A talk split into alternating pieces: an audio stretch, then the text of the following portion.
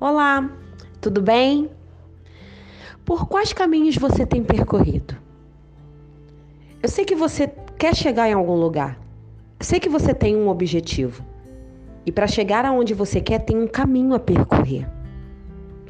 Só que nesse caminho haverão muitas situações que você não espera. Haverão empecilhos, barreiras, impedimentos. Haverão decepções, perdas, mas haverão também ganhos, haverão alegrias.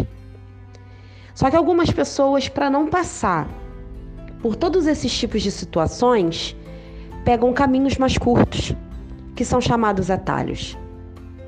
Atalhos podem até parecer vantajoso de início, mas o atalho ele é algo que é muito obscuro, porque você não sabe o que você vai encontrar.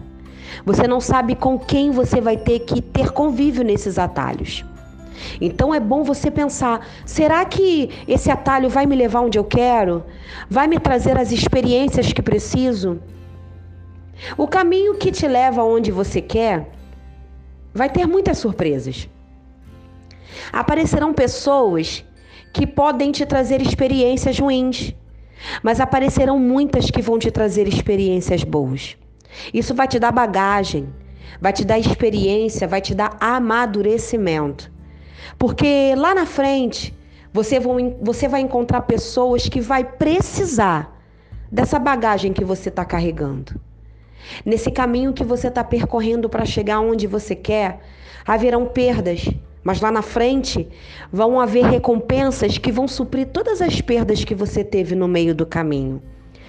Você vai aprender, você vai ensinar, você vai recuar, mas depois vai avançar de formas que você não imaginava. O caminho que você precisa percorrer para chegar onde você quer pode ser um caminho difícil, mas vai ser um caminho que vai te ensinar muitas coisas. E quando você chegar no seu objetivo, você vai poder dizer: Eu aprendi, eu sobrevivi para chegar até aqui. Pessoas vão percorrer o mesmo caminho que você e você vai poder ajudar. E você vai poder dizer: não, segue por aqui. Esses atalhos são perigosos. Percorre o caminho certo.